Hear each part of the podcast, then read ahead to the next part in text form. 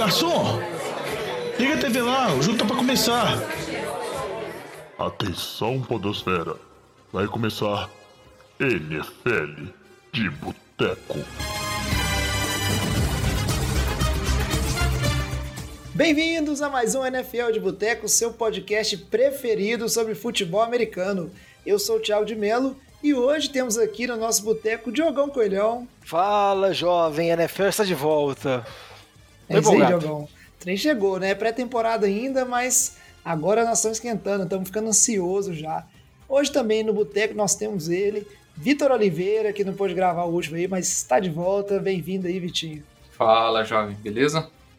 Beleza, Vitinho. E fechando a mesa do boteco hoje, Antônio Lamba, que é um homem que quem assiste o NFL de Boteco na Twitch vê que ele grava igual um lord inglês de roupão. Eu imagino que ele seja com um cachorrinho Yorkshire em seu colo também.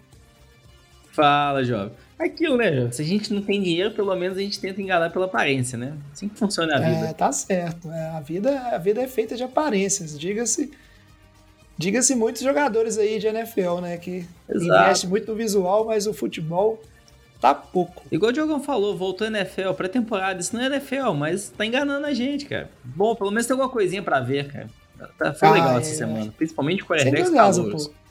Trey Lance, a gente vai falar isso aí, Trey Lance deu um passe lá que eu já falei assim, ó, bota de titular. Um passe mais longo que o Jimmy D fez na vida inteira dele, né, jovem? Então... Não, não exagera, né? Vamos, não, é, vamos deixar é real, as farpas para depois. Não. É estatística mesmo. Vamos, de, vamos deixar as farpas para depois. Né? O programa de hoje não é nem sobre NFC, a gente fez semana passada o programa sobre AFC Leste e Oeste e vamos na sequência aqui com o AFC Norte e Sul. Antes de começar o programa de hoje, só aqueles recadinhos rápidos para o início aqui. Lembrando a todos né, que o NFL de Boteco faz lives na Twitch e lá na Twitch você pode ser um inscrito no nosso canal, né, twitch.tv barra é, NFL de Boteco e se você quiser ajudar o NFL, o NFL de Boteco, você pode ajudar também através do Padrim, que é o padrim.com.br barra NFL de Boteco.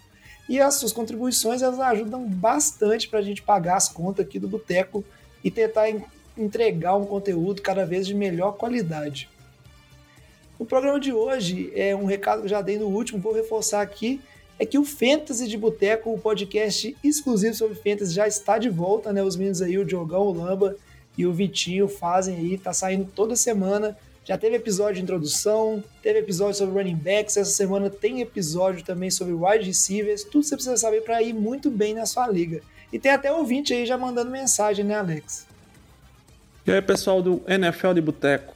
Aqui é o Baraúna, é, que sempre tá ouvindo vocês aí na Twitch e no Spotify. Eu sou de Pernambuco e não é por isso que eu torço pros Texans. Torço para os Ravens. E queria agradecer muito ao Lamba. Obrigado, Lamba, por estar tá me ajudando aí na, no Fantasy. E espero que dê certo. Se der errado, a culpa vai ser sua e eu vou mandar o chupa Lamba. Valeu, pessoal. É isso aí, Lamba. Que responsabilidade, hein, cara? É de ter que, o pessoal tá falando aí que você que tem esse fantasy. O Baraúna, um abraço aí, Baraúna, que acompanha a gente sempre. Depois eu quero que você receber aí um áudio, um e-mail, uma mensagem no Instagram explicando, né, qual que é essa relação de, de ser de Pernambuco e torcedor dos Texans, né? Mas melhor torcer para os Ravens do que para os Texans atualmente. Isso aí é uma verdade. E aí o Paraúna, para mandar essa explicação para a gente, Diogão, além né, de é, qualquer coisa que ele queira reclamar do Lamba aí, né, dos conselhos do Lamba depois, como ele e os nossos ouvintes podem entrar em contato com a NFL de Boteco. É, podem mandar mensagens para nossas redes sociais, Twitter, Facebook, Instagram. Pode mandar essas mensagens de áudios também no Anchor. Pode mandar mensagem também na Twitch. Sempre NFL de Boteco, Boteco com U, que é o jeito mineiro que a gente fala, que a gente acaba utilizando. E também pode mandar um e-mail para a gente no nfldeboteco.gmail.com. Manda os contatos, pode mandar dúvidas sobre o programa, sugestão de pauta, dúvidas e também perguntando sobre o Fantasy, que a gente sempre tenta responder da melhor forma. É isso aí, Diogão. E se você quiser mandar né, uma mensagem de áudio, como fez o Baraúna, né, você só mandar pelo Enco, como o Diogão falou. E a gente tem uma outra mensagem que aí é uma pergunta para o Lamba sobre o time dele. Os Saints não são os não é o assunto da semana, mas é o Lamba né, é a nossa estrela maior. Então quero saber o que, que o Lamba tem a dizer dessa pergunta do ouvinte aí. E aí, pessoal, tudo bem? que é o do Faim, de São Paulo, torcedor dos Packers, falando com vocês de novo. Abraço, deixar aqui o tradicional CL dos áudios do Anchor. E acabei de ouvir o áudio, podcast da, da análise da AFC é, Leste-Oeste. Agradecer aí o jovem pela menção ao Chicago Bulls. Esse ano vai, hein? Go Bulls! Boa, valeu, jovem. É, deixar uma pergunta aqui pro, pro Lamba, não sei se vocês vão falar no próximo aí da, da divisão do, do, do Saints, mas uma perguntinha aí, se tivesse a possibilidade de escolher o, QB titular aí pro, pro Saints, quem que ele escolheria? Se ele iria de James Winston ou de, de Tyson Hill ou de Dak Prescott? Veja aí, Lamba. Um abraço. Tchau, tchau. Pô, situação complicada, né? Botar o Dak Prescott ali ficou, ficou difícil a resposta. Ah, a situação do Saints não é boa, nem com o Taysom Hill, nem com o James Winston. É um time que o, o restante do elenco é muito bom, muito forte. É, tem ali uma deficiência, deficiência também no recebedor, tirando o Michael Thomas sim, mas a posição de quarterback tá complicado. É, entre James Winston e Taysom Hill, eu espero que seja o James Winston. É, ele, a gente tá, tem uma esperança do time longe. Taysom Hill, dá pra gente saber o que, que ele vai entregar dentro de campo. É, é limitado, pode ir nos playoffs, pode quiçá ganhar um jogo, mas não vai chegar no Super Bowl da vida. É, mas eu acho que o Taysom Hill, tem, o James Winston tem mais potencial, mas também tem potencial para baixo também. É, eu não coloquei o Dak Prescott na resposta, não. Mas e o Book, Lamba? Nossa, Book também não, não é resposta. Ele jogou o final do jogo contra a segunda defesa, então não tem muito o que falar, não. É, ele nem foi bem também, não. Mas só para listar o mais outra opção. Todos foram bem, bem mal aí essa, esse final de semana no jogo contra o Ravens, mas paciência. Paciência, né, Lamba? Tá começando o programa sobre os Saints, né, que é de NFC Norte e Sul, é só daqui a duas semanas, até lá, provavelmente o Sean Payton já vai ter essa resposta. Se não tiver ainda, aí a situação vai estar tá feia. Mas aí chega de falar de Saints, vamos para falar do assunto desse programa. Antes de falar de NFC Norte e Sul, só aquele giro de notícias tradicional que a gente sempre faz. Breaking News. E a notícia dessa semana, como o Diogão bem falou, né, o que está na boca do povo é o quê? A volta né, da Precision, de fato, e todos os jogos aí. Esses primeiros jogos não é pouco tempo dos times titulares em campo, mas dá para ver muita coisa, principalmente dos times que estão com QB calor aí, né, com jogadores calores para estrear, né, Diogão? E isso aí gera uma empolgação. Eu, como torcedor dos 49ers, estou empolgado com isso, e aí acaba que até quem não torce, né, quer ver como é que o QB vai performar, então chama um pouco de atenção.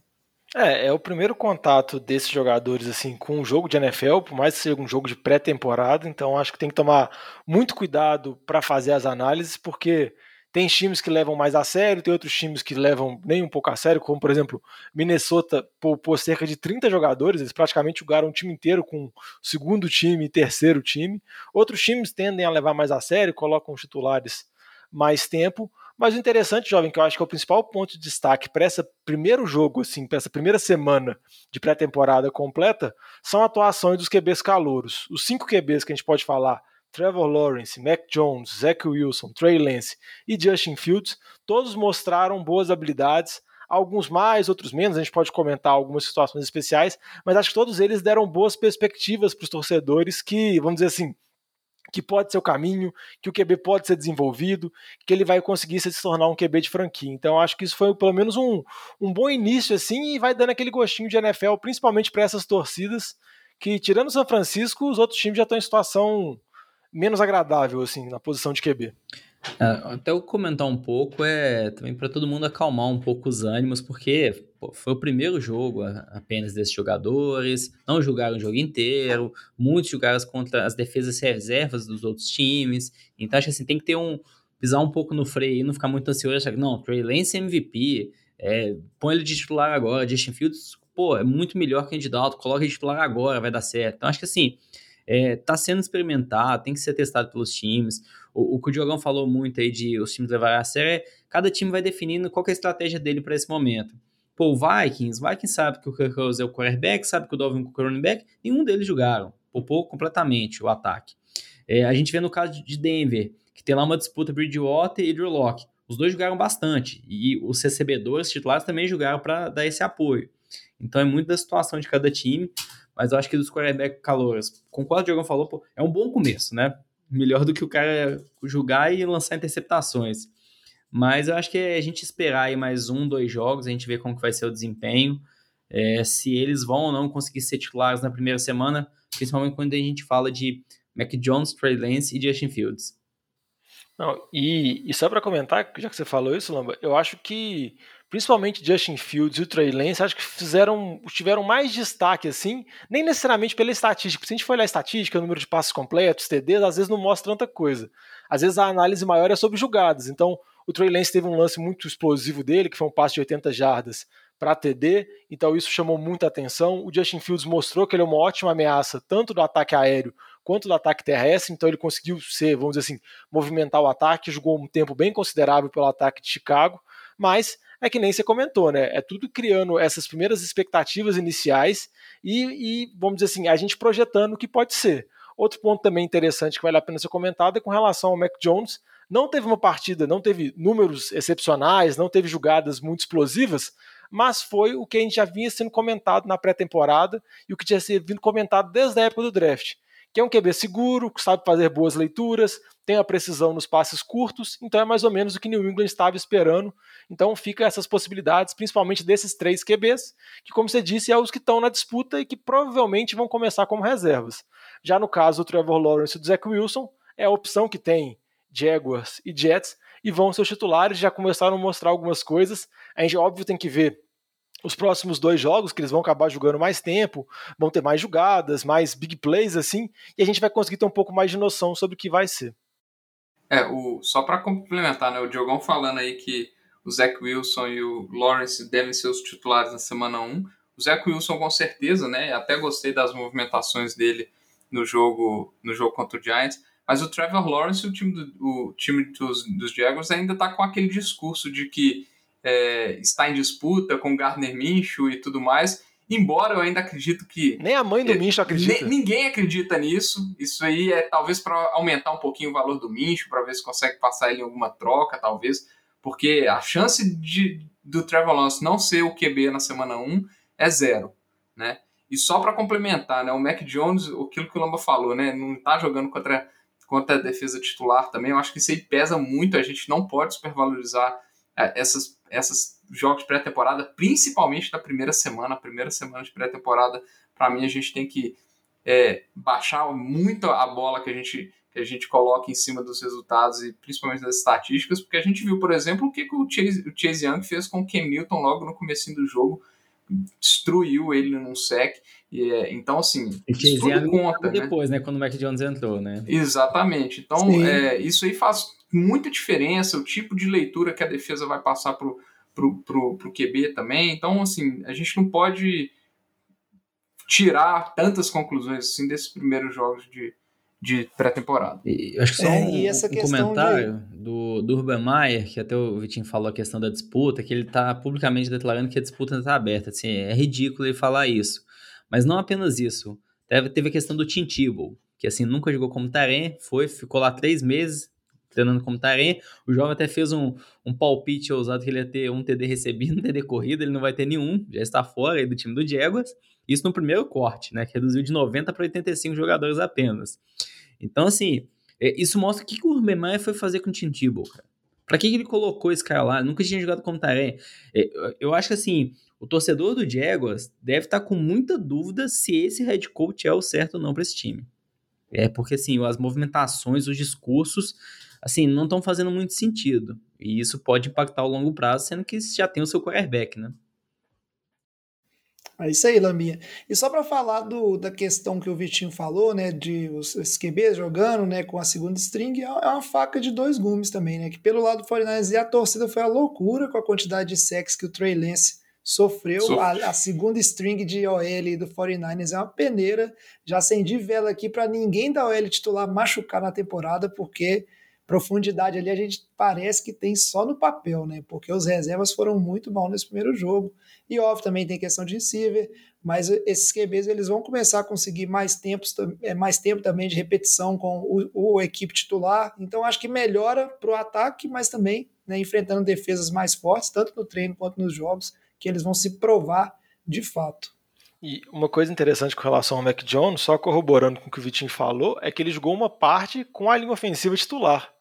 Que o Bill Belichick deu um tempo dele jogando com os titulares do ataque, meio que para falar que está com a disputa aberta com relação ao Cam Newton, então na defesa já não estavam os titulares, mas ele jogou ainda com o corpo de apoio titular. E tem estatísticas muito absurdas na, na pré-temporada, por exemplo, Baltimore vem com uma sequência de 18 vitórias seguidas que é uma sequência que vem de vários anos, principalmente que ano passado não teve jogo, eles podem bater o recorde de número de vitórias seguidas em pré-temporada. Isso quer dizer alguma coisa?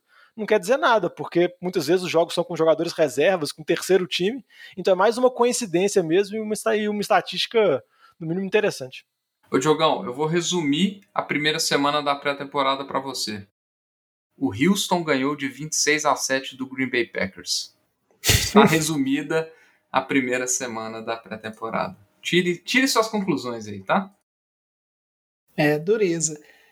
E para fechar as notícias aqui, a notícia que a gente deixou pro final, mais importante, quer, quer falar mais alguma coisa? Não, só uma Pode... dúvida, será que Houston também poupou o titular e deixou o Watson? Nossa. É, não, não saberemos.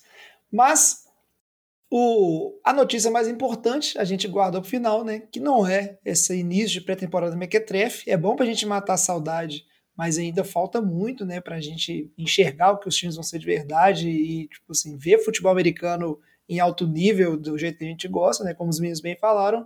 A notícia mais importante é que as inscrições para a Liga de Fantasy do NFL de Boteco estão oficialmente abertas, né? Já tem um podcast de fantasy e aí, como a gente faz todo ano, tem liga para a gente jogar com alguns seletos ouvintes. E aí vou pedir para os meninos explicarem o que, que você tem que fazer se você quiser participar da Liga de Fantasy do NFL de Boteco. Pode ser uma, pode ser duas, isso vai depender da quantidade de inscritos, né? E, e de outras coisas, né, Vitinho? É, então, ano passado a gente teve duas ligas, né? Então esse ano a gente resolveu que a gente vai dar uma, uma mexida nos membros, né? Então a gente vai abrir basicamente do zero as inscrições aí. A única pessoa que vai ter a cadeira cativa aí no Fantasy, se tiver interesse, obviamente, vai ser a campeã de uma das ligas do, do Fantasy do ano passado, que é a, a Mari, que costuma sempre contribuir aí com, com, com os nossos programas também. É, então, os outros, todos membros das ligas aí, a gente vai selecionar. E se você quer participar de uma das ligas do, do Fantasy de Boteco, mande uma mensagem, mande um, um e-mail. Pode ser um e-mail curto ali, uma mensagem curta sobre futebol americano, alguma coisa criativa para convencer a gente que você merece é, participar da liga. Não manda só um chupa-lamba, não, porque só o chupa-lamba tradicional vai ser uma chuva. Não é merecedor, lamba, não é merecedor. Tem que né, ser assim uma frase. Já, já vai, isso aí já tá batido, né? Vamos dizer assim, mas Mande uma frase criativa aí sobre a NFL de Boteco. O que você torce, por quê, sobre algum NFL, motivo, qualquer curiosidade. Coisa, alguma história, uma curiosidade. Sobre fantasy. Criativo, sobre fantasy também, uma história de sua liga, o, da liga que você participa, como aquele ano que você draftou o Levon Bell e ele ficou de holdout a temporada inteira, como você ficou traumatizado por causa disso.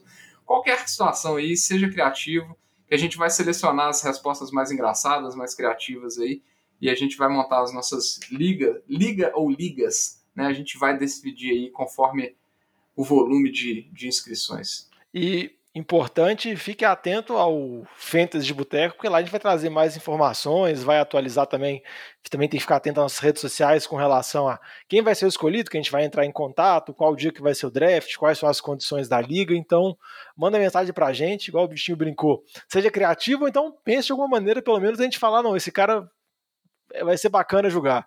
Porque a gente vai ter que selecionar, a gente precisa ter algum critério. Então, manda a mensagem lá que vai ser muito bacana, com certeza. E, e só um comentário, você... o pessoal que participou no passado pode também, novamente, mandar Pode, isso que eu ia falar, é. exatamente, pode mandar. Fala, por exemplo, ó, eu bati no, bati no Lamba três vezes, deixa eu ir para bater mais uma. Tudo bem, tá dentro. Mas não aconteceu. se for verdade, não, se for verdade, a gente tem que conferir lá, vou olhar no histórico, se for verdade, aí isso aqui, se alguém bater no Lamba três vezes, ou em mim, ou no Vitinho, essa aí é certeza, eu garanto que passa, até no meu lugar. Então, sem mais delongas, mande aí seu e-mail, sua mensagem lá, seu inbox, né, mostrando seu interesse em participar da liga.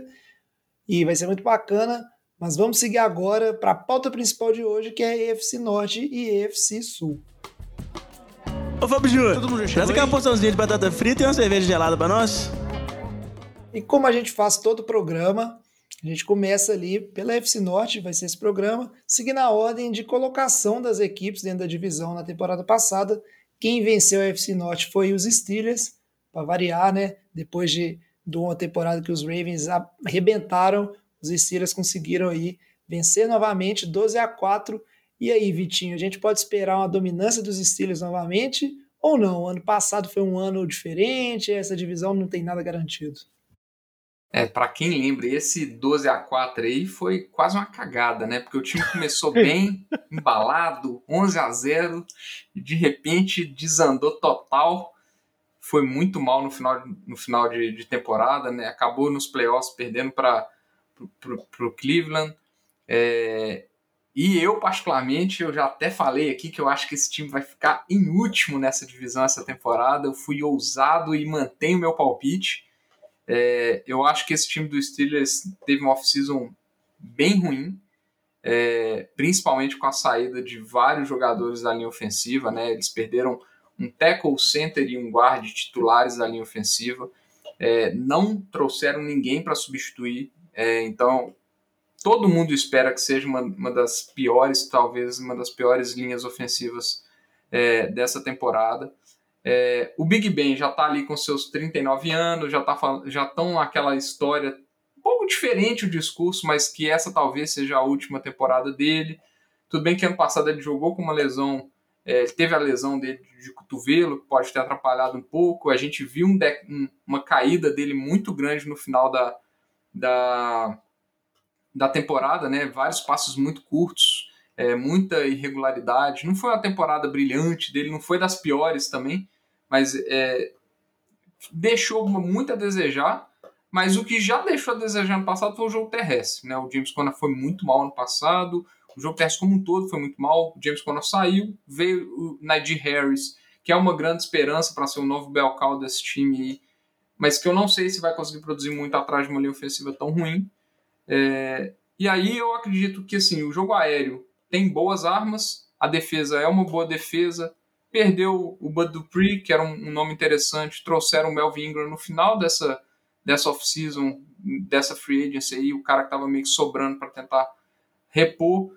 É, perderam dois corners, trouxeram numa troca de dois dias atrás, uma troca muito boa que eles fizeram com, com Jacksonville, eles trouxeram o Joe Schobert para ser o linebacker, provavelmente o linebacker principal dessa, dessa defesa. É, o Joe Schobert foi muito bem em Jacksonville ano passado, trocado por um pick de sexta rodada. É, então, é uma defesa forte ainda. Eu acho que é uma defesa forte, vai dar trabalho, mas eu acho que o ataque, principalmente o ataque terrestre, vai deixar muito a desejar. Eu fico preocupado com o nível de proteção que o Big Ben vai ter, quanto tempo que ele vai ter de, de, de pocket ali para dar passes. Eu acho que vai ser um.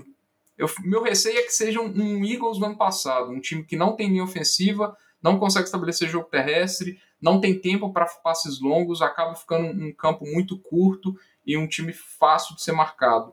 É, então, assim, eu não vejo esse time como, como um time de playoff para esse ano. Eu acho que é uma divisão muito forte. Time de Cleveland, time de Baltimore são dois times muito fortes. Então, eu acho que vai, o Steelers vai ter uma, uma queda. Eu aposto numa queda grande desse time do Steelers aí, que vinha de várias temporadas seguidas com recorde acima de 50%. Né?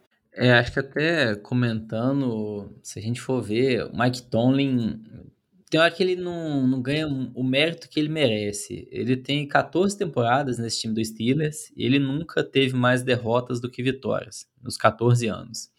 É, como o Vitinho falou, poxa, ano passado um ataque não foi bem, não corria, correr, conseguia correr com a bola, o Big Ben também teve um desempenho bem aquém, ainda terminou com 12 vitórias. Ah, teve jogos fáceis? Teve, mas pô, terminou com 12 vitórias na temporada é de se admirar. É, a defesa, ainda sem dúvida, é uma das melhores defesas da NFL. É, acho que não vai ser o pior time dessa divisão, na minha, na minha opinião. Mas concordo muito com o que o Vitinho falou. É, é um time pós playoffs? É, mas não é aquele time que você fala, poxa, esse time aqui vai longe. É, a gente tem muita dúvida mesmo quanto a essa questão da linha ofensiva que tende a impactar bastante aí o, o ataque fluir ao longo dos jogos mesmo.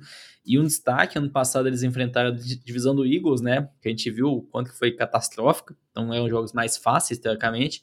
E esse ano, na outra conferência, eles enfrentam a divisão do 49ers, Seattle, Rams, Cardinals. só jogos complicados. Então acho que isso daí também não, não ajuda eles esse ano.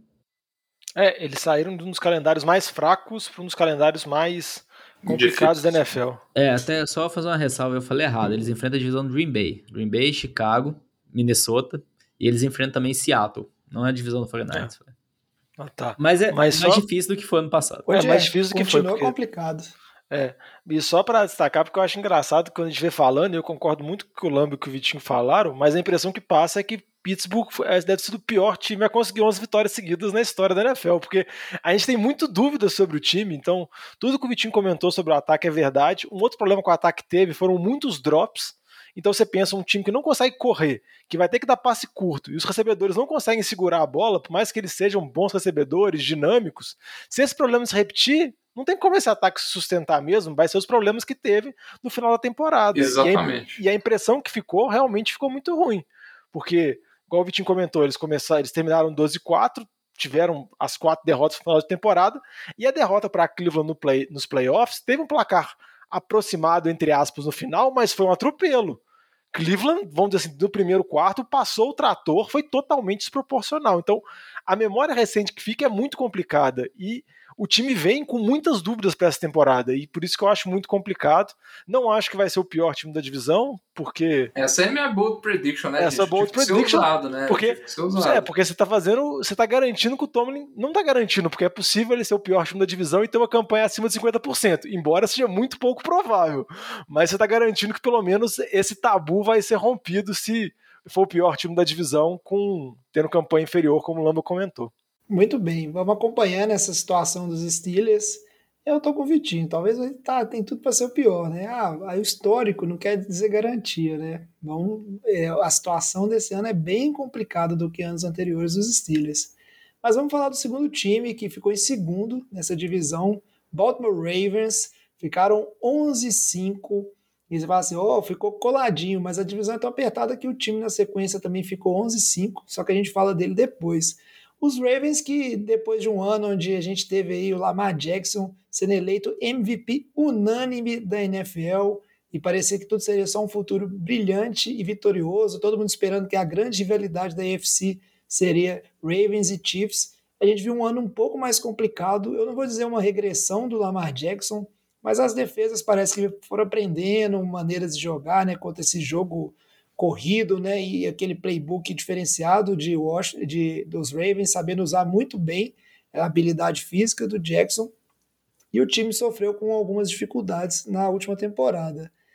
Teve algumas perdas relevantes, que foi o, o seu offensive tackle Orlando Brown e principalmente o, o Ngakwe pelo lado defensivo, que era uma das fontes de pressão. A gente sabe que o time do Ravens, ele tradicionalmente ele consegue renovar bem o seu plantel defensivo aí, ter defesas que são sólidas e bem treinadas ao longo da temporada, sempre com jogadores jovens, e foram atrás de peças para repor isso aí, principalmente no draft, né, que pegaram o Olaf Owe para ser um defensive end, e também trouxeram armas é, novas, vamos dizer assim, para o Lamar Jackson, principalmente no, na figura do Sammy Watkins e do Rashad Bateman, que também é um, é um receiver calouro, e a gente tem que ver como é que isso aí, né, se vai se provar ou não, né, a presença do Watkins com o Bateman para ajudar o Lamar Jackson a diversificar o jogo aéreo. Sobre a temporada do Ravens, eu acho que o grande segredo vai ser isso, porque eu espero a defesa vai continuar sendo uma defesa média mais NFL ali, que vai estar na metade de cima das defesas da liga, e o ataque, o potencial ali do jogo corrido, né, e da ameaça do Lamar Jackson, junto com o J.K. Dobbins, e companhia, mais a linha ofensiva, ele continua tendo essa ameaça. A questão vai, de novo, né, na sequência, mais uma temporada, se o Lamar Jackson vai conseguir evoluir na questão do jogo aéreo dele e distribuir melhor a bola, assim, não só naquela bola de segurança para os seus Tyrants, mas ameaçar né, em profundidade também o campo, principalmente com precisão. Jovem, eu acho que pelas notícias que a gente está tendo nesse início de temporada em Baltimore, acho que o Lamar Jackson vai ter que ser mais running back, que o pessoal fica brincando, do que QB, porque praticamente todos os recebedores estão machucados. O Bateman Calouro tá fora, vai estar tá machucado um período. Vocês estão escutando? O Bateman vai perder um, um, um começo dessa temporada por conta de lesão. O Hollywood Brown também está machucado, também está baleado, a gente não sabe quando que vai voltar. E o Sam Watkins parece também estar tá lesionado. Então a situação fica muito complicada porque a gente sabe que o Lamar precisa se desenvolver para ser um passador, mas ele precisa ter essas armas disponíveis e aparentemente nesse início de temporada não vai ter. Então o time vai ter que confiar muito no Lamar Jackson correndo, no Lamar Jackson improvisando e no ataque terrestre forte de Baltimore. É, só para só avisar aqui, é, na, já saiu notícia ontem, né, que o Samuel Atkins ele, ele se machucou também, pasmem, né? Samuel Atkins também está machucado. Então, é o que o Diogão falou. Vai ser vai ser duro esse, esse, esse ataque aéreo aí. Vai Lamar Jackson vai ter que tirar coelhinhos da cartola sem, sem wide receivers nesse ataque. É. Vamos acompanhar a situação dos Ravens. É, da gente do final do, do bloco a gente faz aquelas apostas, né? É um time que não dá para esperar que vai ser ruim. A situação, pelo menos, acho que todo mundo concorda aqui que é melhor dos, que a dos Steelers. Na sequência, o time ficou empatado. O Cleveland Browns ficaram 11-5 também, chegaram nos playoffs. Os meninos aí já falaram, né? Deram um sacode nos Steelers durante os playoffs. E vem um time muito forte. Só que quem tá aí para falar desse elenco fortíssimo do Rams, do, do Rams não, né? Do Browns, quem que é? Óbvio que é o Lamba, porque ele quer falar mal do Baker Mayfield, do quarterback, ele não perdoa. O Lamba é um abutre, ele gosta de chutar os caras quando eles estão na pior. Quando tem que jogar toalha, tem que jogar toalha. Não, não, Falou não. que tem que jogar a toalha do, do Baker Mayfield e é óbvio que ele pediu para falar do Browns. Então conta pra gente, Lamba, o que, que a gente pode esperar desse time do Browns. Ô Lamba, só antes de você falar... Lembrando é que é do time do Browns inteiro, né? Só do Baker Mayfield não. Não, é, é porque o Mayfield ele é o próximo a renegociar contrato. Então o Lamba ele gosta muito desses QBs que estão em situação de contratual. assim foi com o deck. Então acho que ele focou agora no Mayfield, porque a análise do Lamba tem esse padrão. Só pode ir, é, gosto da parte financeira aí. Não, em, em, relação ao Mayfield, quando chegar ano que vem, a gente vai falando, ah, Mayfield vai sair da NFL, vai sair da NFL assim. Nossa senhora, sai da NFL? não, não, vai renovar. Gente, exagerei, desculpa. Errei, errei a mão. É, quando Mayfield começa... do Galo. quando começar a discutir de, ah, não vai renovar, não sei o quê, a gente, a gente vê aí. Não, em, em relação ao time do Browns, é, tirando a posição de quarterback, é, talvez a gente falaria que é o melhor elenco da NFL. A defesa é muito forte, é, assim, de uma forma completa a defesa. O Miles Garrett é o, o, líder daquela defesa, um dos melhores edge rushers da NFL. Eles ainda trouxeram nessa intertemporada o Javarian Clowney, que não é mais aquele jogador no início da sua carreira, mas também no draft pegaram o Drag Nilsson, um corner, para ajudar na secundária, fazer oposição ao Denzel Ward. Então, assim, buscaram reforçar ainda mais a defesa, trouxeram também alguns jogadores mais veteranos, Malik Jackson, é, o John Johnson, um safety. Então a defesa é muito forte. Do lado ofensivo, que a gente pode falar que a gente teria algumas dúvidas. Mas a linha ofensiva, uma das melhores da NFL, a dupla de running backs, eu diria que é a melhor da NFL, o Chubb e o Karen Hunt. Aí quando a gente olha o quarterback e os recebedores, que a gente tem algumas ressalvas. O Del Beckham convivendo com lesões e não teve um desempenho bom desde que o Mayfield é titular nesse time. O Jarvis Landry é aquele jogador assim, mediano, talvez a gente poderia falar, né? É um bom jogador, mas é, não é aquele receiver número um que vai se destacar. Não é aquela grande presença para a red zone. É mais o slot receber muito espaço, mas rodas mais curtas, as algumas mais longas, mas eu diria que tem uma limitação na atuação dele, quanto que ele ajuda o desenvolvimento do ataque. Então, assim, é um time que a gente vai ver correr muito bem com a bola. Quando precisar, tiver atrás do placar, precisar passar, aí que é a chave que o Mayfield, eu acho, não vem correspondendo ao nível de um quarterback titular da NFL, um nível de quarterback franquia. Os recebedores ali pode também ter uma certa... não ser os melhor, melhor grupo de recebedores, mas, poxa, contratar o Austin Hooper, tem um Devin Njoku, tem boas opções de terreno também. Então essa que fica a dúvida em relação a esse time do Browns, que é quando chegar no momento desse, você precisar colocar nas costas do Mayfield, se ele vai ou não ajudar. Que foi algo assim um pouco que aconteceu no ano passado, que eles chegaram nos playoffs, no jogo contra o Chiefs, não conseguiu ganhar. O Mayfield não teve um bom jogo. É, a defesa conseguiu segurar muito bem o Mahomes, mas o meio o ataque não correspondeu ali, porque o jogo corrido não entrando, o time fica muito limitado. Mas é um time forte dentro dessa divisão, sem dúvida. É, candidato aos playoffs. Você acha que é o favorito? Dessa divisão? Não. Da divisão, isso. Não. Mas assim, é, é por pouco, eu diria. Mas é, tá nível abaixo do time do Bills e do time do Chiefs, dentro da conferência. Não, mas na divisão, você acha que não é, o, não é o primeiro. Eu acho que assim. O, Você acha time... que o Baltimore ainda tá na frente? Baltimore pra mim tá na frente, por conta do. Pô, Lamar Jackson, acho que é muito dinâmico. É, ele consegue ele jogar muito bem. A defesa do Baltimore é um pouco pior que a do Browns, mas eu acho que ela consegue. O time do Baltimore é mais equilibrado, talvez seja essa palavra, né? Quando a gente pesa ali ataque e defesa. É.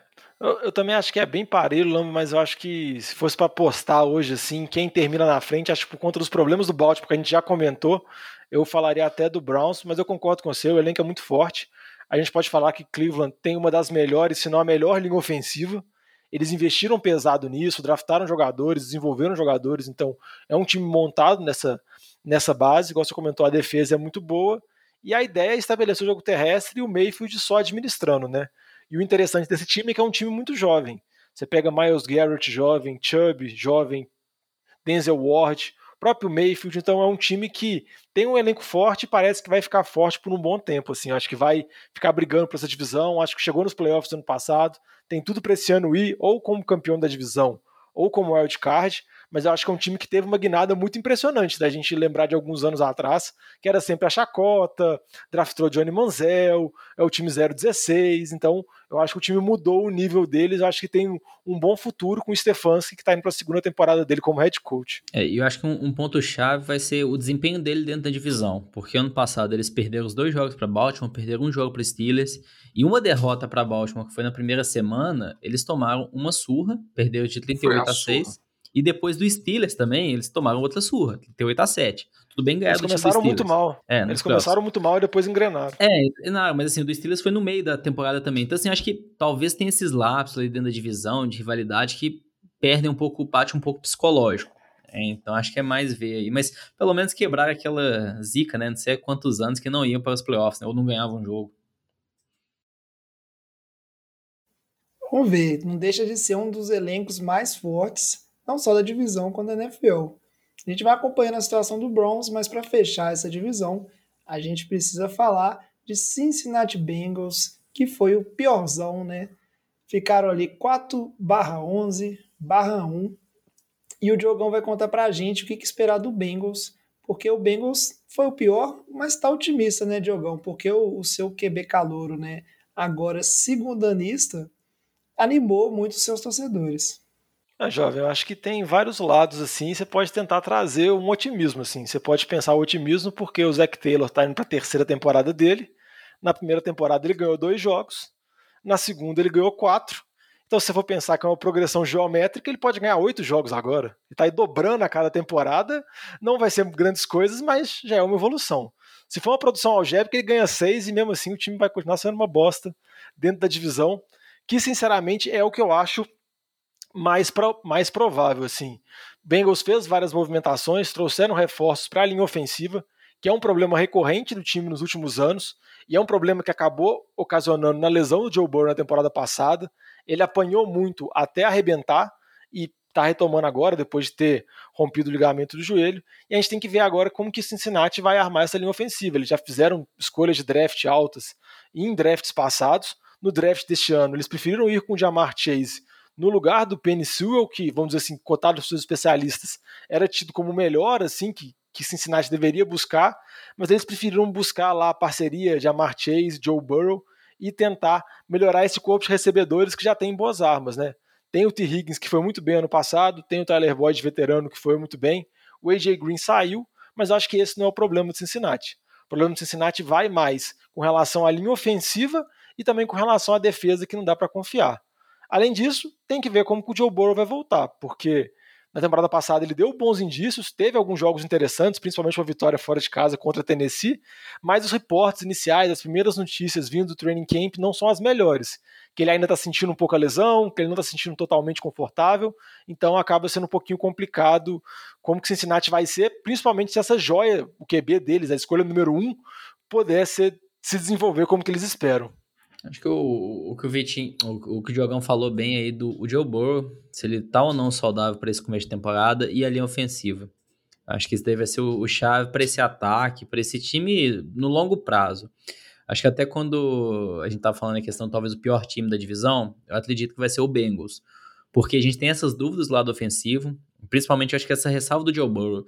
Assim, o Bengals não tá pensando em ir pros playoffs, ganhar um Super Bowl esse ano. Então acho que eles também não vão apressar muito a volta do Joe Burrow, se ele não tivesse 100% saudável. E quando a gente olha do lado defensivo também, é um time que deixa muito a desejar, principalmente quando a gente comparar com os outros três que a gente falou, que todos têm defesa muito fortes. Acho por isso, esse time do Bengals, para esse ano, tá um nível abaixo dos outros, mas talvez aí daqui dois anos, três anos, talvez a gente possa estar falando dele como um dos melhores da divisão.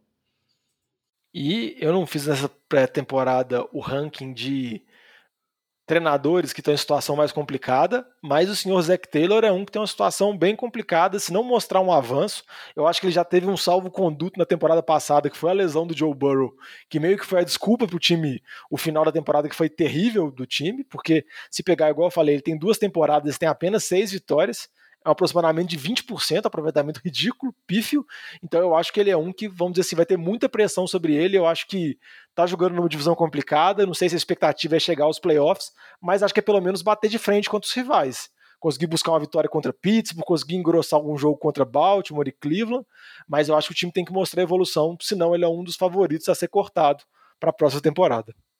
É, só só para finalizar o último comentário, que tem dois times que não falam nada. É, a minha aposta nesse time de Bengals é porque, na minha opinião, se a gente olhar as armas ofensivas, incluindo o QB, é, da divisão inteira, eu coloco como time com as melhores em termos de talento, o melhor dos, dos quatro. Né? Eu concordo que a, a, a lesão do Joe Burrow, para mim, é saber que ele está saudável é fundamental para qualquer questão. Né? Ele fora desse time é um time de, de 0 de 17. Um time sem o QB com a, com, com a defesa fraca que o time tem, realmente é, é de longe a pior defesa da divisão, é, vai, vai ser sofrível de assistir. É, mas se tem um Joe Burrow ali que vai jogar os 17, os 17 jogos da temporada, a OL eu não consigo imaginar essa OL pior do que a OL da temporada passada. É, acho que ninguém consegue imaginar isso. Eu acho que é um time que vai colocar muitos pontos no placar. Acho que não vai ser, obviamente, não vai ser, não é nível Tampa Bay, um nível Bills, não é um, não é um time assim. Mas se a gente avaliar, é, eu acho que é um time que vai colocar mais pontos no placar do que do que Baltimore. É um time que acho que se bobear vai ter, jogar, vai colocar mais pontos no placar que, que, que, que os Browns, que são times que jogam muito no jogo terrestre e, e vão administrar muito o jogo. Eu acho que vai ser um time. O time do Bengals vai ser. Eu tô apostando que vai ser muitos jogos de, de placares altos, o time do Bengals. Eu acho que nessa aí ele pode arrancar algumas vitórias interessantes. E para fechar a EFC Norte, só aquelas apostas né, tradicionais de sempre. Eu já venho falando aqui, né? Eu tô coerente esse ano, já disse lá naquele episódio de quem fica quem sai dos playoffs. Eu confio no time dos Browns, concordo com o Diogão que o time ele vai ficando mais cascudo aí com o tempo. E essa questão de chegar nos playoffs, ganhar dos Steelers, ajuda o time a, a ter uma moral, não, não deve ter o começo ruim que teve ano passado, então voto neles para ganhar e coloco o time dos Ravens de wildcard, porque é um time forte ainda e tem o Lamar Jackson e o resto aí, Steelers e Bengals, é um caindo e o outro não é bom o suficiente ainda para ameaçar tanto o Browns quanto o Ravens. E você, Lamba? Eu concordo. Eu gostei das suas apostas. Também aposto no Ravens e também no time do Browns indo para os playoffs, só que o Ravens ganhando a divisão. Diogão? É, eu aposto, como eu já comentei lá, eu acho que Cleveland vence a divisão. Nem lembro que eu apostei no início da temporada, mas eu acho que pela situação inicial de Baltimore, eu dou uma vantagem para Cleveland, que eu acho muito parelho. E uma das bold predictions que eu fiz, assim, dos times que se movimentariam, que iam sair dos playoffs, era Pittsburgh. Não fui tão uh, ousado igual o Vitinho de colocou como pior time da divisão, mas eu acho que Pittsburgh não se classifica. Eu acho que vai Browns vencendo e o Ravens em segundo. E você, Vitinho? Tô com o Diogão nessa aí, só pra gente bater no lamba quando o Baker Mayfield tiver uma temporada sinistra aqui. É, quero ver Não acho que vai ter, não, mas eu tô apostando no time de Cleveland. Não, e se ele tem na temporada sinistra, o que é bater mais no Lama nem essa temporada? Essa é a renovação de contrato dele. Imagina o Baker Mayfield receber uma média maior que o Mahomes. Cara, Lama imagina, Baker imagina, Prescott no Super Bowl. Imagina, imagina o Browns chega nos playoffs, Baker Mayfield vende a alma igual o Nick Foles e Joe Flacco fez. Browns destrói no. Cara, o Lamba ia, ia Se eu ver uma temporada grandes do, do problemas aqui Mayfield no nível do Josh. Allen ano passado, aí eu começo a defender ele. Agora, se for uma temporada Não, mediana, ainda assim eu vou ficar papo, com não. dúvidas. A pá de cal vai ser quando o Lamba tiver que fazer o ranking de QB dele ano que vem e tirar o Baker Mayfield já pode jogar a toalha. Quero ver até os E tem argumentos. que colocar no Elite. Vai ser dureza. Mas chega de Baker Mayfield, chega de FC Sul e vamos passar para a próxima divisão do episódio hoje, FC Norte no caso, né, que é a AFC Sul. Esse assunto é bom, hein? Merece mais uma cerveja. E vamos seguir na ordem aqui. Quem venceu a AFC Sul na temporada passada foi o Tennessee Titans. Venceu empatado com o Colts ali. Ambos os times fizeram 11-5. Parece que 11-5 foi um, um score ali bem né, padrão para times da AFC, que não vai se repetir esse ano, porque a gente tem um jogo a mais. Mas aí conta pra gente, Diogão. O Titans está com tudo para manter esse posto de campeão da AFC Sul ou não? A gente espera algumas mudanças, dependendo do que aconteceu na, na pré-temporada. Ah, jovem, quando a gente estava discutindo nos programas lá passados, assim, eu até falei que eu vi um, um nível muito disputado entre Titans e Colts. E logo na semana seguinte, Tennessee fez a troca para pegar o Julio Jones, então melhorou o time e o Colts teve a sequência de lesão, que o Vitinho vai comentar mais para frente quando for falar de Indianápolis. Mas eu acho que Tennessee é o favorito para ganhar essa divisão. Eu acho que desde que o Vrabel chegou e desde que o Tannehill assumiu como QB titular, Tennessee vem sendo o melhor time da divisão, conseguiu romper aquele paradigma que tinha com o Mariota, daquele time 9-7, 8-8, 7-9, aquele trem que não andava. O time tem um ataque muito forte, que é um ataque baseado no Derrick Henry, então tem todas as preocupações que com relação ao número de, de carregadas que o Derrick Henry tem, o tanto que ele é utilizado, que ele pode machucar ou não, mas ele é um humano extra classe, acho que ele é a exceção que confirma a regra, então enquanto ele não machucar, enquanto ele não tiver uma queda de desempenho, a gente não pode duvidar do que o Avatar vem fazendo ano após ano, e você coloca o Derrick Henry com uma boa linha ofensiva, mais as armas ofensivas de A.J. Brown e Julio Jones, e o Tannehill jogando bem, esse ataque de Tennessee tem tudo para ser um dos mais fortes. Óbvio que tem alguns poréns, algumas saídas importantes, como John Smith, Corey Davis, outras peças importantes que eles perderam, mas o porém principal que eu vejo com esse time, que é o calcanhar de Aquiles deles, é a defesa, principalmente a defesa contra o jogo aéreo. Eles fizeram várias movimentações para tentar reforçar essa secundária, inclusive o draft do Caleb Farley, que era um calor muito bem cotado, só que tem problemas com lesão, então a gente não sabe quanto que ele vai estar tá apto para esse início de temporada, mas foi o calcanhar de Aquiles do time na temporada passada. O time teve uma das piores defesas contra passe e a gente vai ver agora, porque tiveram várias mudanças, Malcolm Butler, Malcolm Butler saiu, a Dory Jackson saiu, vários jogadores importantes saíram, várias mudanças novas, mas eu acho ainda que o time ainda é o favorito para vencer essa divisão. E esse time chegando aos playoffs, pelo poder que tem esse ataque, eu acho que, vamos dizer assim, ele causa um temor contra qualquer adversário, porque ele pode ter aquela arrancada maluca que teve há duas temporadas atrás, que foi parar lá na final da UFC. Então é um time que é muito difícil segurar, porque se você pensar, Derrick Henry correndo, sendo imparável, AJ Brown de um lado, Julio Jones do outro, óbvio que você pode colocar asterisco. O Julio Jones vai estar saudável, porque ele já está um pouco baleado e já é veterano. Mas se tudo se encaixar muito bem, isso tem como ser um dos ataques mais dominantes da NFL nessa temporada. Vamos ver, né? Esperar, igual você falou, Diogão, ver se essa defesa encaixa, a defesa que foi o grande calcanhar de Aquiles esse time na temporada passada, e eu concordo com você. Se a defesa for razoavelmente boa, é um time para se assustar sim, principalmente com a chegada do Julio Jones, vai ser bem difícil para as defesas marcar ele, né, junto com o AJ Brown. Acho que fica uma dupla é, ofensiva ali pelo, no jogo aéreo bem dinâmica, bem difícil de marcar pelo tamanho dos dois, né, e pela capacidade dos dois, fora, né, o famigerado play action, porque aí você tem que pôr muita gente no box para marcar o Derrick Henry, e aí você vai colocar um dos dois ali, AJ Brown e Julio Jones vão estar na situação de mano a mano, e aí vai estar na mão, né, do do quarterback aí, do do Tannehill de botar a bola no colo, porque a gente sabe que todos os dois aí no, no mano a mano tem capacidade de fazer grandes jogadas. Ô jovem, já que você está falando da defesa, só para te fazer uma pergunta de um jogador que eu sei que você gosta muito, que acabou saindo de Tennessee, Javedeon Clown. Você acha que a saída dele é reforço ou é desfalque? Mas, Diogão, eu não vou ser, tipo, não vou dar uma de lamba e falar que o cara sair do time é, é, reforço, né? Porque isso não existe. Você perdeu um jogador que com certeza é melhor do que vários dos reservas que você tem em várias equipes. Mas é óbvio que ele é um cara que não, não coloca os números esperados. Isso aí acho que ninguém espera mais do clone do que ele já, já entregou até hoje. E tem aquela discussão: ah, ele não põe sec, mas ele pressiona muito o QB e acelera alguns passes, que aí não cabe ficar aqui. A defesa aí ela tem que se encaixar, é, principalmente com a secundária, e conseguir levar pressão. E vai caber aí para a comissão técnica aí, né? Só para falar, jovem, que os aniversários está fazendo, está se tornando uma pessoa mais sábia e menos rancorosa, assim. Estou gostando de ver, viu? Ah, mas Parabéns. ainda bem, né, Diogão? Porque você sabe que a velhice, ela traz duas coisas, né? Ou o rancor ou a sabedoria. Ainda bem que eu tenho que falar da sabedoria. Ô, jovem, só queria falar aqui que o Bud Dupree, né, que chegou para a posição, vamos falar assim, do Javendon Clown, em 11 jogos na temporada passada, ele teve mais sexo do que o Javendon Clown nas últimas duas. Aí, aí, aí. Então, ó, ó eu não sei se é bem assim, não.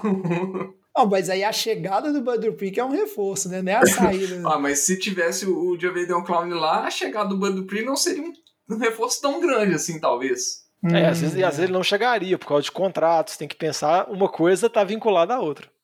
É verdade. É como é, é igual um armário, né, Diogão? Você tem que que as mães da gente falam assim que você tem que dar, doar suas roupas velhas para receber roupa nova, né? Não adianta ficar guardando lá os bens materiais velhos, que aí não, você não abre espaço para coisa nova entrar na sua vida. Então, ah, vocês têm essas razão. analogias do jovem é. é. igual aquela do sofá abandonado. Não.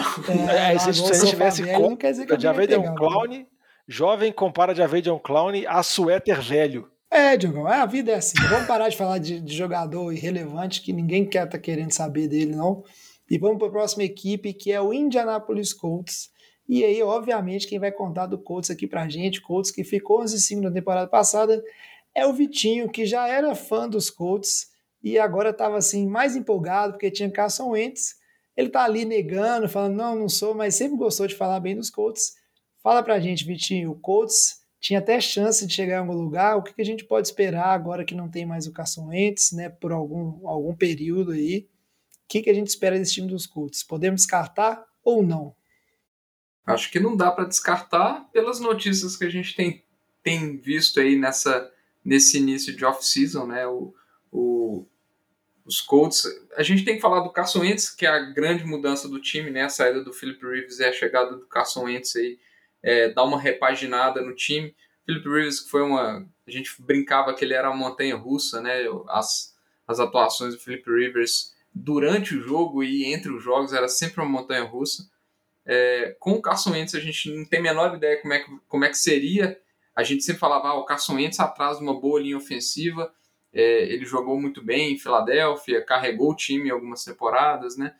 E a gente fala assim, ah, traz a linha ofensiva dos Colts, ele vai dominar, ele tem tudo para ir muito bem. O problema é que ele se lesionou, né? Ele teve que fazer uma cirurgia no pé e por sinal foi a, basicamente a mesma cirurgia que o Quentin Nelson, né, o principal guarda dessa linha ofensiva, é, também teve que fazer. Né? E para piorar, eles estão com o center que também está lesionado, acho que é o Ryan Kelly, né? Se Isso. não me engano.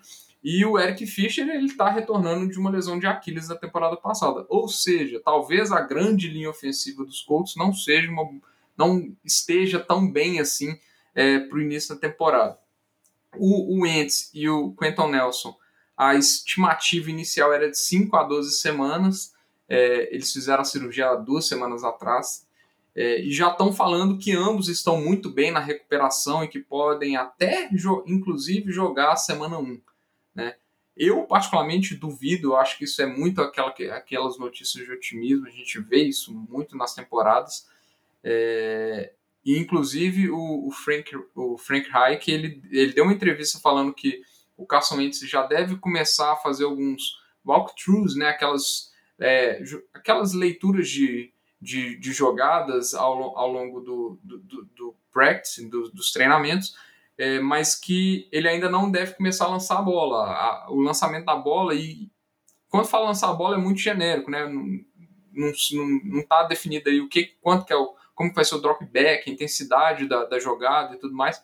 Então, eles estão falando que ele está recuperando muito bem, mas é, é muito é muito vago assim as declarações eles dão um tom de otimismo mas ao mesmo tempo um tom de cautela nas declarações então assim particularmente eu não acho que eles devem estar prontos para a primeira semana. Não acho que, inclusive, o Colts, que é, não é uma, uma divisão tão difícil, é, é, basicamente uma disputa entre, entre os dois primeiros times da divisão. Né? Eu não acho que eles vão correr para colocar os dois para jogar primeira semana, segunda semana. Acho que eles vão ser cautelosos nesse sentido. Né? Mas isso aí, para mim, dá uma vantagem para o time de Tennessee, obviamente. Mas ainda assim, eu acho que eles são contenders de playoffs. Eu acho que eles são times de playoff. É, a defesa é uma defesa muito boa, muito dominante, é, tem bons nomes, né? E a grande dúvida vai ficar realmente no ataque, na, na posição aí de, de QB, no jogo aéreo, se esse jogo aéreo vai decolar com as novas, com armas ofensivas, vamos falar assim, mais jovens, né? Que, que tem que ajudar o, o T.Y. Hilton, que basicamente há muito tempo o ataque do Colts é só T.Y. Hilton, né? A gente só fala em T.Y. Hilton. Então, acho que vai depender muito disso, da, da recuperação do Wentz, de como que vai ser essa, esse jogo aéreo, se eles vão conseguir ter uma estabilidade no jogo aéreo, se vai conseguir produzir pontos, se vai diminuir aquela montanha russa que foi o Philip Rivers na temporada passada. E com todos os poréns que a gente já falou no início do programa sobre pré-temporada, parece que o time de Indianápolis está bem feliz com a atuação nos treinamentos e também no primeiro jogo dos dois QBs que estão, vamos dizer assim, na sequência do Carson Wentz. Tanto o Jacob Eason, que foi draftado no ano passado, então está indo para o segundo ano dele, quanto também o Sam Ellinger, que é calouro. Ambos foram draftados lá embaixo no draft, não eram nenhum dos prospectos mais cotados, mas as notícias que vêm, os reportes que vêm dos insiders, dos pessoal que cobre os Colts, são que a direção está bem tranquila, que eles não vão fazer nenhuma movimentação, não vão buscar um Nick Foles, ou um Marcos Mariota, ou um Gardner Minshew, ou qualquer outro QB para suprir, tanto porque eles acreditam nessa recuperação rápida do Wentz, que parece que está acelerada, como o Vitinho comentou, igual eu também acho que é mais tentar propagar boas notícias do que a realidade mesmo, embora isso seja um indício do que o retorno dele pode estar mais próximo das cinco semanas do que das 12, porque a gente comentou, igual eu comentei no programa passado, geralmente quando eles dão esse, esse prazo tão diferente, geralmente está mais próximo do final do que do início, mas parece que nesse caso as notícias boas são melhores. Mas tem que ver o que, que eles vão fazer, ainda tem essa disputa entre os dois, e dependendo a gente vai ver alguns jogos do Wilson ou do Ellinger nesse, comandando esse ataque dos Colts.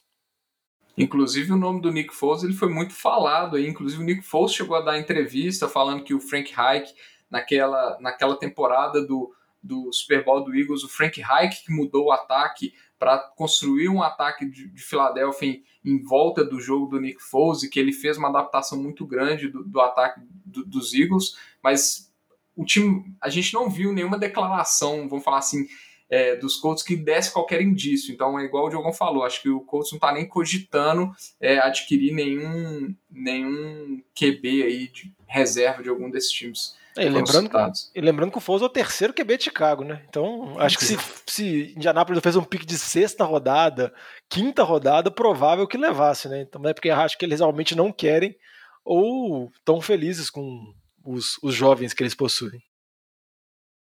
Vamos dando sequência aqui, e aí a gente tem que falar do Houston Texans, né? Vai caindo um pouco de nível agora os times dessa divisão, como vocês vão perceber. Texans que depois de muita, muita confusão, né? Muita história controversa na temporada passada, terminaram 4-12. E aí eu vou querer saber do Lamba, o que, que a gente pode esperar do time dos Texans nessa temporada? Vai dar a volta por cima? Vai de mal pior? O que, que você acha aí que a gente pode esperar desse time, Lamba? Sofrimento Temporada inteira. Assim, eu não acredito que a gente vai ver o Deshaun Watson jogando pelo time do Texans essa temporada. Não sei nem se a gente vai ver o Deshaun Watson jogando em algum outro time da NFL essa temporada. É, ele apareceu no training camp até para não ter uma, uma multa de salário, né? Para ele receber o seu salário em dia, apesar de todas as acusações que ainda não tem um, uma definição clara se assim, ocorreram mesmo ou não, o quanto que ocorreram, qual que vai ser a punição dele em relação, é, da NFL em relação a ele. Então essas coisas ainda estão meio no ar, a gente não tem certeza o que vai acontecer, mas considerando que o Deshaun Watson não jogue, o que, que vai ser esse time de Houston? É um Ruim. time... Não, péssimo.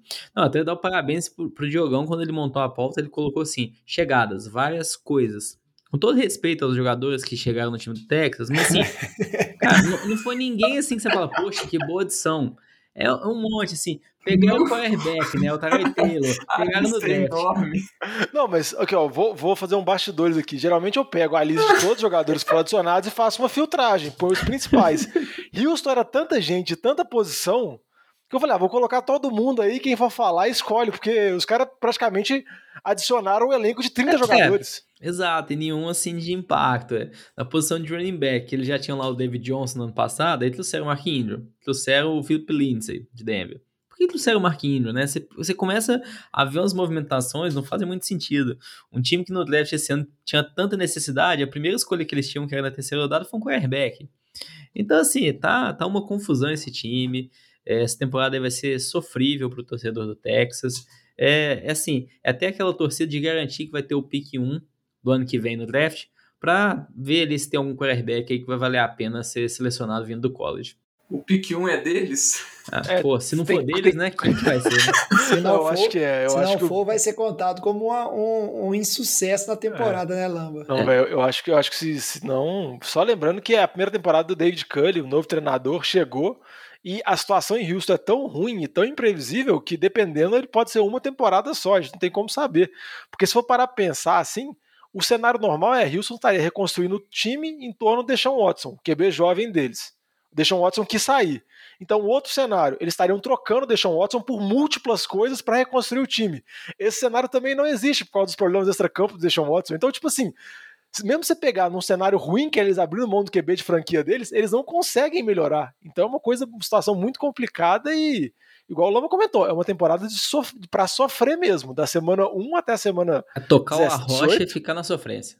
É, e, e o mais provável é que o Deshaun Watson seja, em algum momento, entre naquela lista do, do comissário lá, do, no caso do Gudel, para ser suspenso previamente, porque o processo só deve ser encerrado no ano que vem, então o mais provável é que tenha alguma movimentação antes. E Houston trocar ele, como especula que Houston deseja agora, é muito pouco provável frente às incertezas que existem. Eu chamo mais atenção do que o, o monte de Zé Ninguém, entre aspas, que o time trouxe, são as saídas, né? Temporada passada, retrasada, a gente estava falando da saída do Andrew Hopkins, e aí, dos nomes aqui que estão saindo, a gente tem o Will Fuller, que em teoria era o segundo melhor receiver né, na época do Hopkins, e aí seria o principal, e o J.J. Watt também, que já tá, né, não está no auge da carreira, mas ainda sendo um dos principais jogadores. Então o Houston está convivendo aí com a saída das suas principais peças, já não é de hoje e não chega nada para repor, né? Coitado desse novo head coach. Em resumo, né? Gastaram as- uma das duas vitórias que eles poderiam ter na pré-temporada. É isso. Mas é bom gastar na pré-temporada, né? Que aí ajuda a garantir o pique 1. Tem que, Pique- o, de- o pique é deles mesmo. tem que pensar. Dessa vez é deles. Se O não Bill O'Brien não um conseguiu terminar o serviço. Se deixasse o Bill O'Brien terminar a temporada, eu garantia que esse pick 1 tinha virado algum outro running back. Pois é, para fechar a AFC Sul, a gente tem falado do Jacksonville Jaguars, que foram o pick 1 né, do draft desse ano, pior campanha da temporada passada, apenas uma vitória, 15 derrotas, mas aí, né, em contrapartida, trouxeram aí, né, Trevor Lawrence, um dos melhores prospectos de quarterback dos últimos tempos. Lembrando que isso não quer dizer muita coisa, porque o Andrew Luck também era um dos melhores prospectos de quarterback dos últimos tempos e nem por isso o Colts ganhou um Super Bowl, mas teve um QB muito bom por muito tempo, né, até o Luck sofrer com, le- com lesões. Os meninos já comentaram aí, né, do desempenho do Lawrence no primeiro jogo de pré-temporada. A gente vai acompanhando os próximos jogos.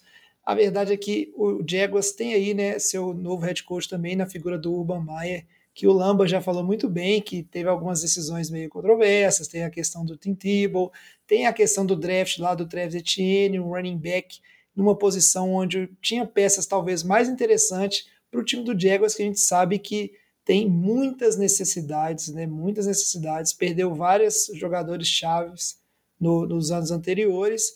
E apesar da Minchel mania, Gardner Minchel e alguns jogos assim que se empolgam com o corpo jovem de wide receivers e etc, a gente sabe que é um time que falta muito ainda para ser competitivo. Então o objetivo dessa temporada, na minha opinião, é só manter o Trevor Lawrence bem protegido, saudável, num ambiente onde ele consiga continuar se desenvolvendo na NFL para você ter esse QB para construir em torno daquela situação que o Lamba tanto gosta de falar, né? Que é um QB calouro, talentoso, com salário baixo, onde você consegue investir no resto da sua equipe.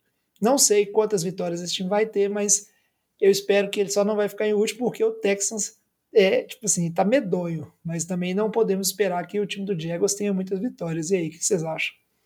Acho que não dá para esperar muita coisa, não. E eu acho que até as movimentações que acontecem em Jacksonville agora mostram que o time está em constante reconstrução. Igual o Vitinho comentou, eles trocaram o Joe Schobert para Pittsburgh. Tem especulação que eles estão interessados em trocar o cornerback que eles selecionaram no draft passado, o CJ Henderson, que foi a escolha de primeira rodada deles, para vários times, aí Saints está interessado, outros times da NFC estão interessados nisso também, para mostrar que acho que o Urban Meyer quer mudar o time inteiro, ele quer construir um time do zero, basicamente a única coisa que ele quer é o Trevor Lawrence e o resto tudo sai destruindo que vai montar do zero. Parece não, que é um pensamento. ele quer também, no né, running back, acabou de é, selecionar. É, é, é. Não, que a, acaba sendo um pensamento muito de um treinador universitário que você acaba tendo que mudar seu elenco completamente a cada dois, três anos, porque os jogadores vão se formando e vão saindo, da NFL, vão saindo para a NFL. Alguém, alguém NFL fala é com ele que daqui dois, três anos os jogadores podem continuar lá, é só renovar é, o contrato, viu? Não é igual o Collins, é, não. não. É, só falta daqui a três anos ele abrir mão do Trevor Lawrence, porque ele só trabalha com janelas de dois anos, dois, três anos, assim, no máximo. Mas eu acho que a, a expectativa do Jaguars nessa temporada é o Trevor Lawrence se, se mostrar como QB da franquia. É o Trevor Lawrence ter bons momentos, é o Trevor Lawrence se desenvolver. E se conseguir achar uma ou outra peça aí, para ele já, já vai ser uma grande vantagem. Então, igual o Vitinho até fez o gesto aqui na gravação, quatro vitórias, cinco vitórias, eu acho que é isso que o Diego está almejando ah, mesmo. É um time em total processo de construção. Já tiveram o início, que é a seleção do QB, tem o head coach novo agora com um contrato muito longo. Então vamos ver o que vai acontecer, mas essa temporada é uma temporada bem inicial, bem de começo de trabalho. E por exemplo, Diogão, a gente falou do Bengals também, né, no, no último bloco. O Joe Burrow que teve jogos que mostrou, né, algum brilhantismo e lesionou uma lesão séria no joelho, rompeu o ligamento. A torcida do Bengals já está satisfeita? Imagina se o Trevor Lawrence tiver uns bons jogos e sair ileso sem se machucar. É, você está muito no lucro.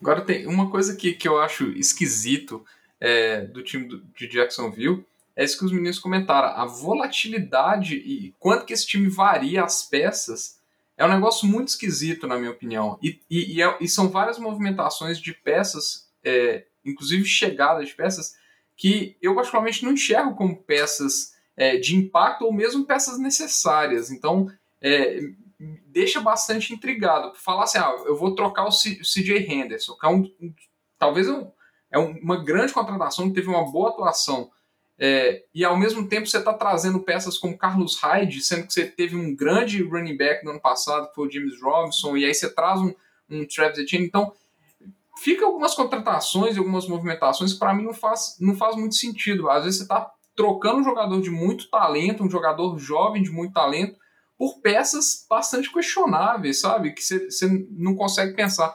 É, eu acho engraçado que normalmente QB é sempre a imagem de sua franquia, né? Provavelmente qualquer um de, de nós aqui consegue nomear os 32 quarterbacks titulares da NFL sem nenhum problema. É muito difícil você conseguir pensar num outro jogador do time de Jacksonville para ser a outra referência da franquia. É, igual a gente falava assim, o Houston trocou o, é, trocou o DeAndre Hopkins, que era o, o segundo grande nome. É muito difícil você pensar no segundo nome desse time de Jacksonville um cara que já produziu e tal. Talvez o Josh Allen como o, o, o grande nome da defesa. Miles Jack.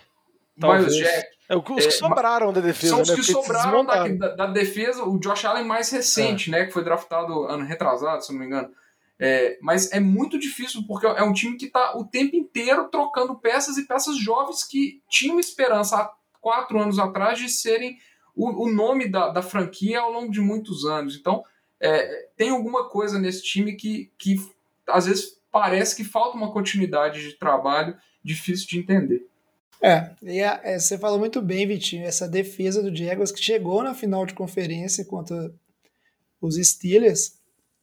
É, todo mundo naquela época achou que seria característica do time, né, o coração desse time seria construído em cima dessa defesa, tentar manter uma boa defesa. E hoje é um time que não, nem essa característica tem mais, né? Já se perdeu aí, não tem nenhuma identidade, como a gente vê de grandes franquias na NFL, né? Que consegue preservar uma certa identidade e ao longo do tempo, né? Ao longo de, de alguma geração que passa por aquele time. Ô, Jovem, mas sabe uma coisa também que é uma identidade do Jaguars e fica muito estranho agora? Tem um QB. Porque você viu o Diego sempre, você tinha um problema, você viu o, o Blake Bortles, você via sempre um trem ali que fala, velho, esse negócio não funciona, esse trem não dá certo.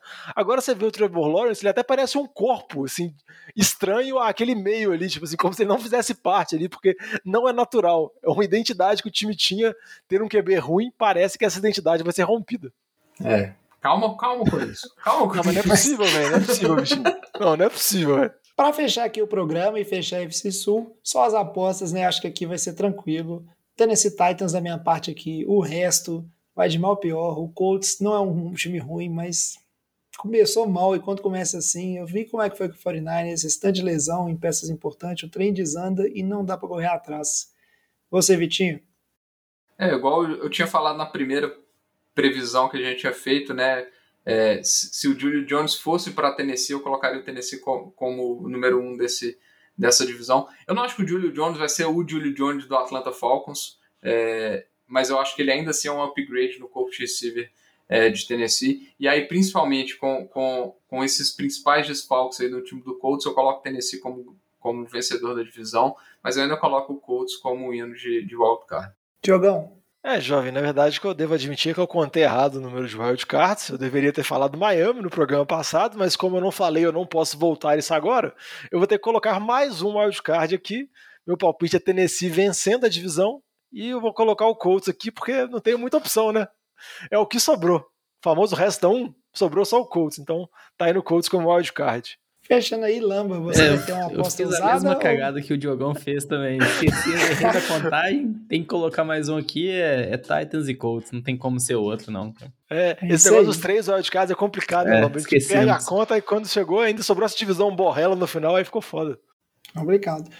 O NFL de Boteca, então, dessa semana vai ficando por aqui. Esperamos que vocês, nossos ouvintes, tenham gostado. Né? A gente gostou bastante de fazer esse programa. Voltamos essa semana que vem falando de NFC leste e oeste nessa sequência de programas que a gente faz todo ano, cobrindo todas as equipes e todas as divisões para vocês chegarem sabendo tudo que vocês precisam saber antes da temporada começar. Muito obrigado, Vitinho, muito obrigado, Diogão, muito obrigado, Lamba. E só, só antes dos jovens... Ah, já ia pensar ah, que você estava me esquecendo, né, já estava pensando. cara. Vou pedir só pro Diogão, antes de encerrar o programa, falar como é que os nossos ouvintes podem fazer para mandar mensagem discordando a nossa opinião sobre o time dele? Quero ver mensagem do Renatinho aqui xingando, falando que o Texas vai para os playoffs. Quero ver se ele vai ter coragem de mandar isso aí. Como é que o é pessoal pode mandar o seu parecer e mandar também, né, Diogão, uma mensagem manifestando interesse para participar da Liga de Fantasy do NFL de Boteco? Exatamente, como o Vitinho até falou, ele não é doido, ele virou pai agora, ele é uma pessoa responsável, então ele não vai fazer isso, ele não pode se comportar dessa forma ultrajante, falando bem do Texas. Mas se você quiser mandar uma mensagem pra gente, mandar um papo de boteco, mandar suas impressões, os seus palpites para as divisões, você pode mandar mensagem pra gente nossas redes sociais, Twitter, Facebook, Instagram, pode mandar um áudio no Anchor, pode também vir na Twitch, quem está sempre gravando terça-feira à noite, por volta de umas 8h30, 9 horas, a gente aparece na Twitch e também pode mandar para a gente um e-mail no nfldeboteco.gmail.com. Sempre lembrando você que se estiver interessado em jogar Fantasy, escute o nosso Fantasy de Boteco e mande uma mensagem também se quiser jogar com a gente, nossa Liga do Fantasy de Boteco. Manda um e-mail, manda um direct para a gente falando por que, que você quer jogar, alguma curiosidade, alguma coisa divertida, que a gente vai selecionar e nas próximas semanas vai estar entrando em contato. Mas fica atento, manda mensagem rápido porque a NFL já está começando. Muito bem, Diogão. Obrigado a todos. A gente vai ficando por aqui. Traz a saideira, fecha a conta, passa a régua e até semana que vem. Falou! Valeu! Uh.